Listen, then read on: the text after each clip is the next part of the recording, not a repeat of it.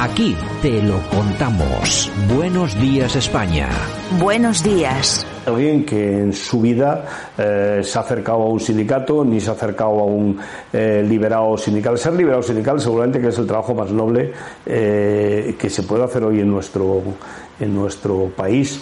Eh, los liberados sindicales eh, dedican eh, normalmente el doble de la jornada que trabajarían en su puesto de trabajo con un único afán que es mejorar la vida colectiva de los trabajadores y de las y de las trabajadoras.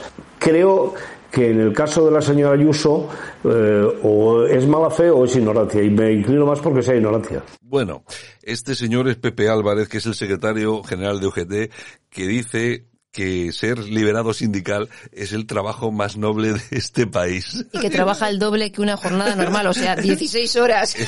no se lo cree ni él. Este, este, pero ¿dónde? De verdad, pero vamos a ver. La mariscada la ha sentado mal, ¿eh? Pero Pepe, en serio, ¿dónde vas? O sea, ¿dónde vas, Pepe? ¿A quién pretendes engañar? Vamos a ver, es que estos son los de las mariscadas. Exactamente, entonces la ha sentado muy mal. Estos son, bueno, parte de los que se han forrado en, en Andalucía con los seres, que están recibiendo dinero todos los días para renovar las sedes y que son incapaces de hacer una huelga contra un gobierno que nos está hundiendo en la miseria, que me da igual que, de que sea el gobierno. ¿eh? Pero claro, es que lo que no puede ser es que si las hagas contra el PP cuando gobierna el PP y cuando gobierna el PSOE que lo hace peor, pues no hagas absolutamente nada. Y que encima nos vengas a decir que ser liberado sindical es el trabajo más noble que hay en este país. Y trabaja el doble, no te lo pierdas. Y trabaja el doble.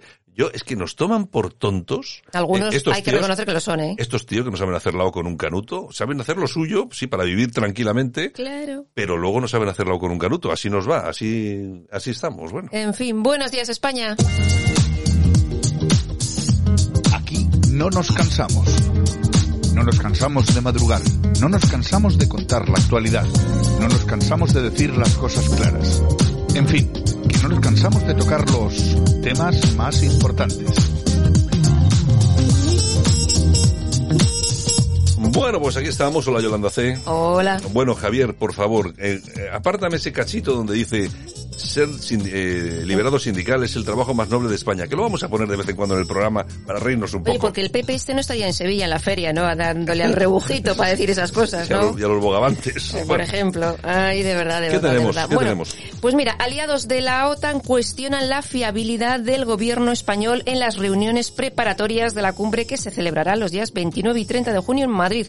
No me extraña, con los fichajes que tenemos ahí en el CNI, por ejemplo, pues imagínate. Hombre, vamos a ver, que luego nos extrañamos de que alguien pretenda espiarnos. Digo, por, por lo menos, claro, se enterarán, vamos a ver qué están haciendo estos tíos. Te digo. Claro, ¿quién se va a fiar de esta gente? Nadie, Bueno. So- solo nosotros, en fin.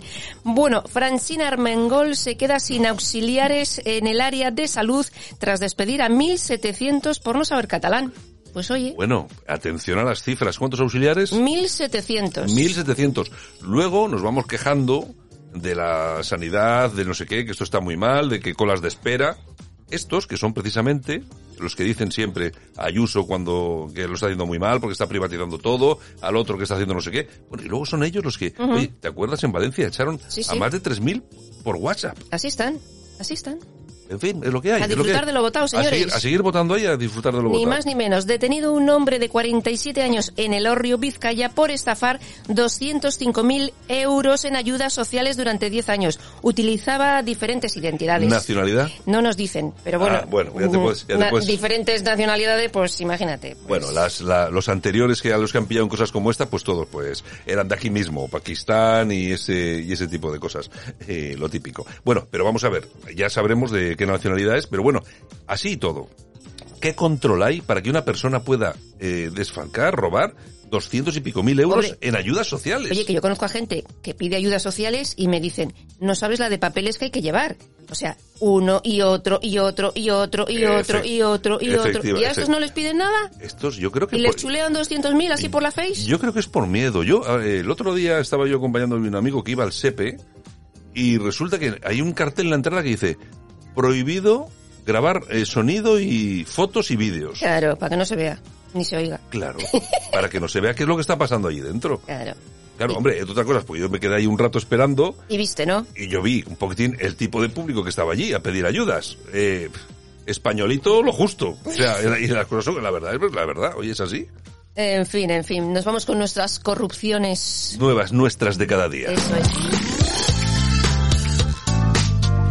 De la cama no te levantarás sin un caso de corrupción más. En Buenos Días, España, la corrupción nuestra de cada día. Bueno, pues seguimos porque tenemos mucho, mucho, mucho de qué hablar.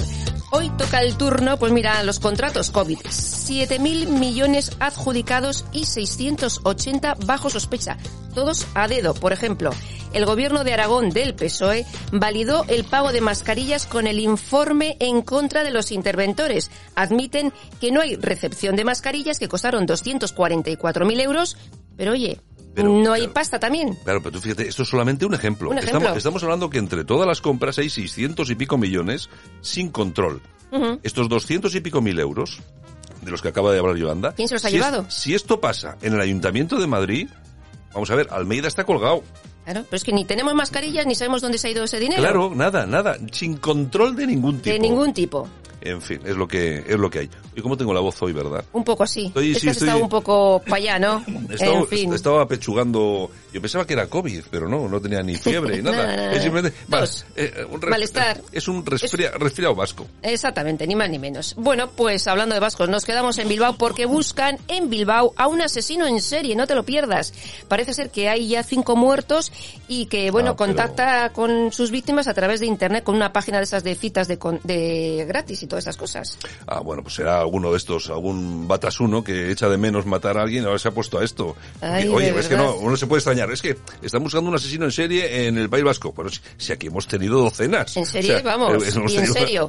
Asesinos en serie. Bueno, hemos tenido docenas. Fíjate, han- se han cepillado, han asesinado a cerca de 900 personas. Ni más ni menos, ahí les tenemos. Bueno, Gianni Infantino, que es el presidente de la FIFA, asegura que las obras del Mundial de Qatar han dado dignidad y orgullo a sus trabajadores. Eso sí, con 6.000 quin- más de 6.500 personas muertas durante la construcción de los estadios y las infraestructuras y todas Pues estas sí, lo, cosas. come- lo comentábamos antes con eh, Sergio Fernández Riquelme y efectivamente, qué diferencia hay entre esto con lo de Rusia. Pero bueno, Claro, en fin. en fin. Bueno, y Radio Televisión Española licita un estudio para averiguar por qué se ven tan poco los programas de Radio Televisión Pues, Española. pero no, que no paguen, que me Pero para pregunten esto a mí. tienen que hacer un estudio, Que ¿en me, serio? que me pregunten a mí, que yo se lo digo rápidamente. De verdad, de verdad, de verdad. No politicen la televisión. No hagan programas absolutamente repugnantes, escorados, pero Claro. vamos, sin ningún género de duda. Porque luego, en- luego metes algún programa bueno, como el que está producido por eh, Banderas, y no lo ve nadie. Claro, claro, claro. Claro, porque es. eh, dices, ya no, no que- ni la primera, es claro, que no. ya, no lo pones porque te da un poco de repugnancia. Exactamente, ni más ni menos. Bueno, el Ayuntamiento de Barcelona destina 800.000 e- euros para agentes cívicos. Estos trabajadores se encargarán de detectar conductas incívicas y avisar a la policía. Bien, la pregunta del millón es, ¿y quiénes serán estos tíos? Eso es. ¿Quién los escogerá? Ni ¿Harán algún tipo, harán algún tipo de examen? ¿Tendrán que tener algún tipo de preparación? Pues no, lo que va a pasar es lo de siempre, que van a coger, esto es otro chiringuito, 800.000 pavos para coger unos coleguitas a dedo y poner a trabajar a los amiguetos de Colau. Ni más ni menos. Bueno. Ni más ni menos. Bueno, y la vicepresidenta Yolanda Díez pagará a los sindicatos por negociar las reformas sociales. No te lo pierdas. O sea, como reciben poco, Claro. los sindicatos dicen... ¿Cómo trabajan los...? Claro, dicen que están negociando para todos los trabajadores y que, oye, que ellos viven de las cuotas de los socios. Hay que soltar. Hay que tener cara dura, ¿eh? Yo, es que esto, lo de los sindicatos a mí me parece una cosa. Esto es como las manifestaciones del primero de mayo. Pero ¿quién va? O sea, ¿qué trabajador va a una manifestación del primero de mayo? Uno normal. O sea, ninguno. O sea, van todos los que están o liberados, o están metidos en los comités de las empresas, o están trabajando no sé qué.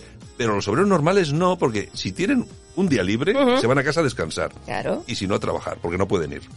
Así que luego ves estas manifestaciones que no son muy grandes y está todo de liberados y sindicalistas. Es que, como decía el de UGT, es que trabaja mucho en las manifas, ¿no? Claro, o sea, hay que, hay que estar. Este, De verdad, entre de que te verdad. repartes entre las manifas y las, eh, Y las mariscadas, y las mariscadillas, pues ya bueno, tienen trabajo, exactamente, 16 horas al día. Bueno, Mónica García celebra el 1 de mayo exigiendo a Ayuso semanas de cuatro días de trabajo, pero por el mismo sueldo. Oye, Yo- si trabajan 10 horas en vez de 8, pues Yo lo que, no, vamos a ver, yo, en serio, yo, mi propuesta es jornadas semanales de dos días. Solo trabajar dos días a la semana. Y ya está. Y bueno, y, y- No sé, ya saldrá el tiro por donde... Por donde tenga que salir, por, ¿no? pe- por pedir que no quede. Ni más ni a mí menos. lo que me, a mí lo que me, me afecta profundamente es que tengamos a unos políticos tan ignorantes. Ya te digo. Porque la propia petición, ojalá que Sí, los sí. trabajadores pudiéramos trabajar solamente cuatro días o tres días. O no trabajar. Pero, pero no entienden que un empresario, que entre otras cosas está para poder que su empresa funcione, poder contratar gente y pagarles, o sea, bajo esas premisas no puede contratar a nadie. ¿No? Pero ¿quién va a contratar a un señor para trabajar cuatro días a la semana y pagarle como si trabajase cinco? Ni Es ni que, es que eso es inviable. Usted, que nos está escuchando, le dicen, "Ve, ve, vamos a ir en autobús hasta, yo qué sé, hasta Salamanca. ¿Cuánto cuesta el autobús? 32 euros. Pues mire, vamos a hacerlo por 21. Porque sí, ¿eh? porque hay que disfrutar de la vida y la gente... te- Bueno, pues entonces, ¿quién va a poner el autobús? Nadie. Pero nadie, pues es que en esta vida no estamos para perder dinero. Bueno, ni los empresarios ni los trabajadores, claro Te está. digo. En fin, bueno, y Errejón ante el juez en su famosa declaración por la patada a un jubilado aseguraba que huyó del lugar porque tuvo miedo a un negro con no muy buenas intenciones. Un poco racista, ¿no? Un poco O sea, racista, ¿no? Pelín, pelín racista, O eh, sea, que pelín. tuvo, tuvo miedo a un negro con... Con muy buenas intenciones. Bueno, y vamos a ver, ¿dónde está este de la asociación este contra la intolerancia o algo? ¿Nadie ha protestado por esto que ha dicho este hombre? Porque a mí me parece racistilla. Está missing, está missing. Bueno, Bueno, en fin, los miembros del Parlamento catalán hicieron 463 viajes en coche oficial pese a cobrar dietas. ¿Y cuánto cobran en dietas? Pues una media de 1.400 euros, oye, que se lo llevan para casa. 1.400 euritos. Aparte apar- del sueldo. Aparte del sueldo. Y luego encima van en coches oficiales. Sí, sí, sí, sí, sí, Eh, y luego, oye, pero luego estos quejándose, ¿eh? Bueno, eso hubiera servido para el precio justo, pero no hace, no hace falta, que, tenemos, tenemos, Tenemos de sobra.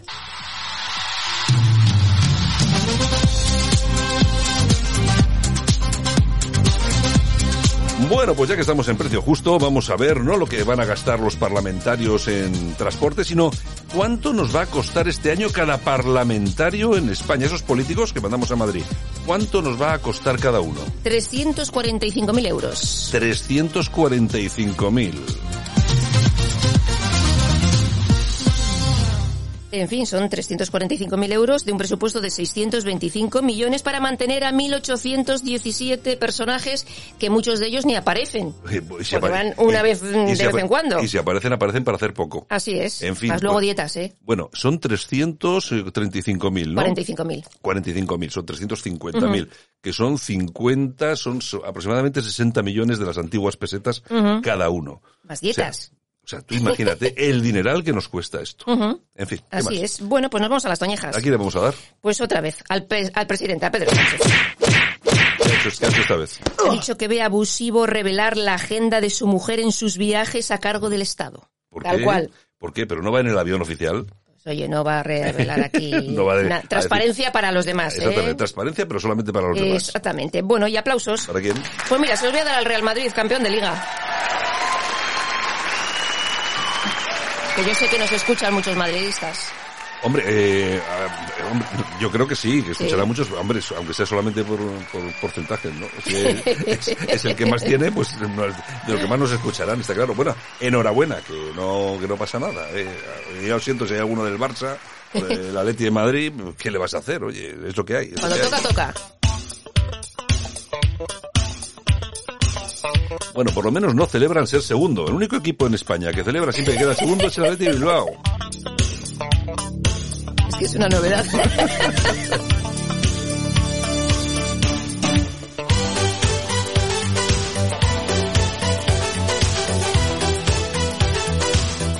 Bueno, nosotros que entramos en tiempo de efemérides, en esta ocasión con banda sonora de Ivana Spagna y el tema Call Me. Seguramente que aquellos que tengan más de 45 años les sonará esto. Como los- yo, ¿no? A los jovencitos para nada. Los 80, los 80.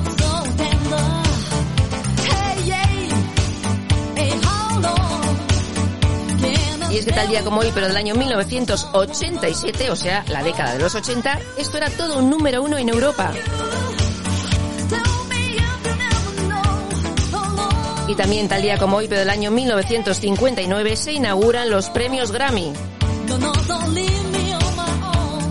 Y tal día como hoy, pero del año 1976, se funda el diario El País.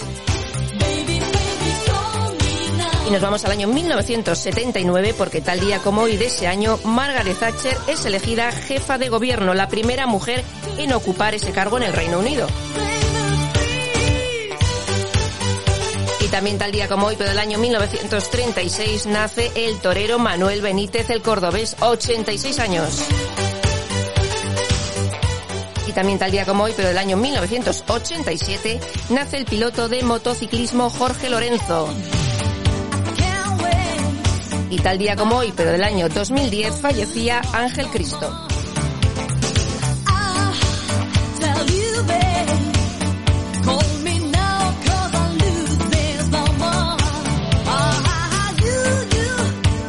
Bueno, pues estas son las efemérides del día. Regresamos dentro de un ratito y hablamos de Corazao. Pues muy bien. Pues venga, Hasta ahora. entonces.